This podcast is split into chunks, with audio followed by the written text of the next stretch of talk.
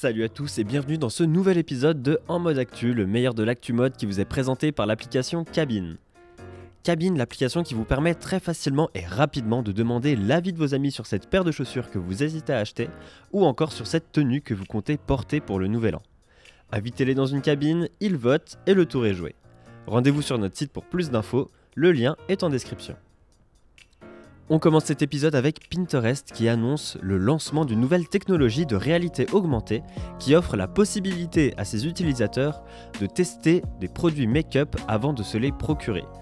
On vous l'évoquait hier, la réalité augmentée fait vraiment partie du futur du paysage, de la mode et de la beauté.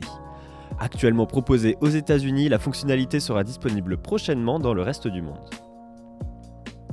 On continue avec Charlotte Rampling et Marc Jacobs qui prêtent leur image pour la campagne printemps-été 2020 de Givenchy.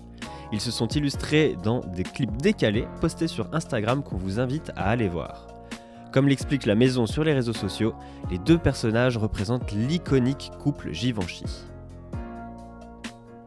On enchaîne avec la marque de prêt-à-porter, de chaussures et d'accessoires française Fago qui adoptera à compter du 31 janvier 2020 son nouveau statut d'entreprise à mission. Ce nouveau statut a pour objectif de repenser la place de l'entreprise dans la société selon le site du ministère de l'économie et est hérité de la loi Pacte, loi relative à la croissance et la transformation des entreprises.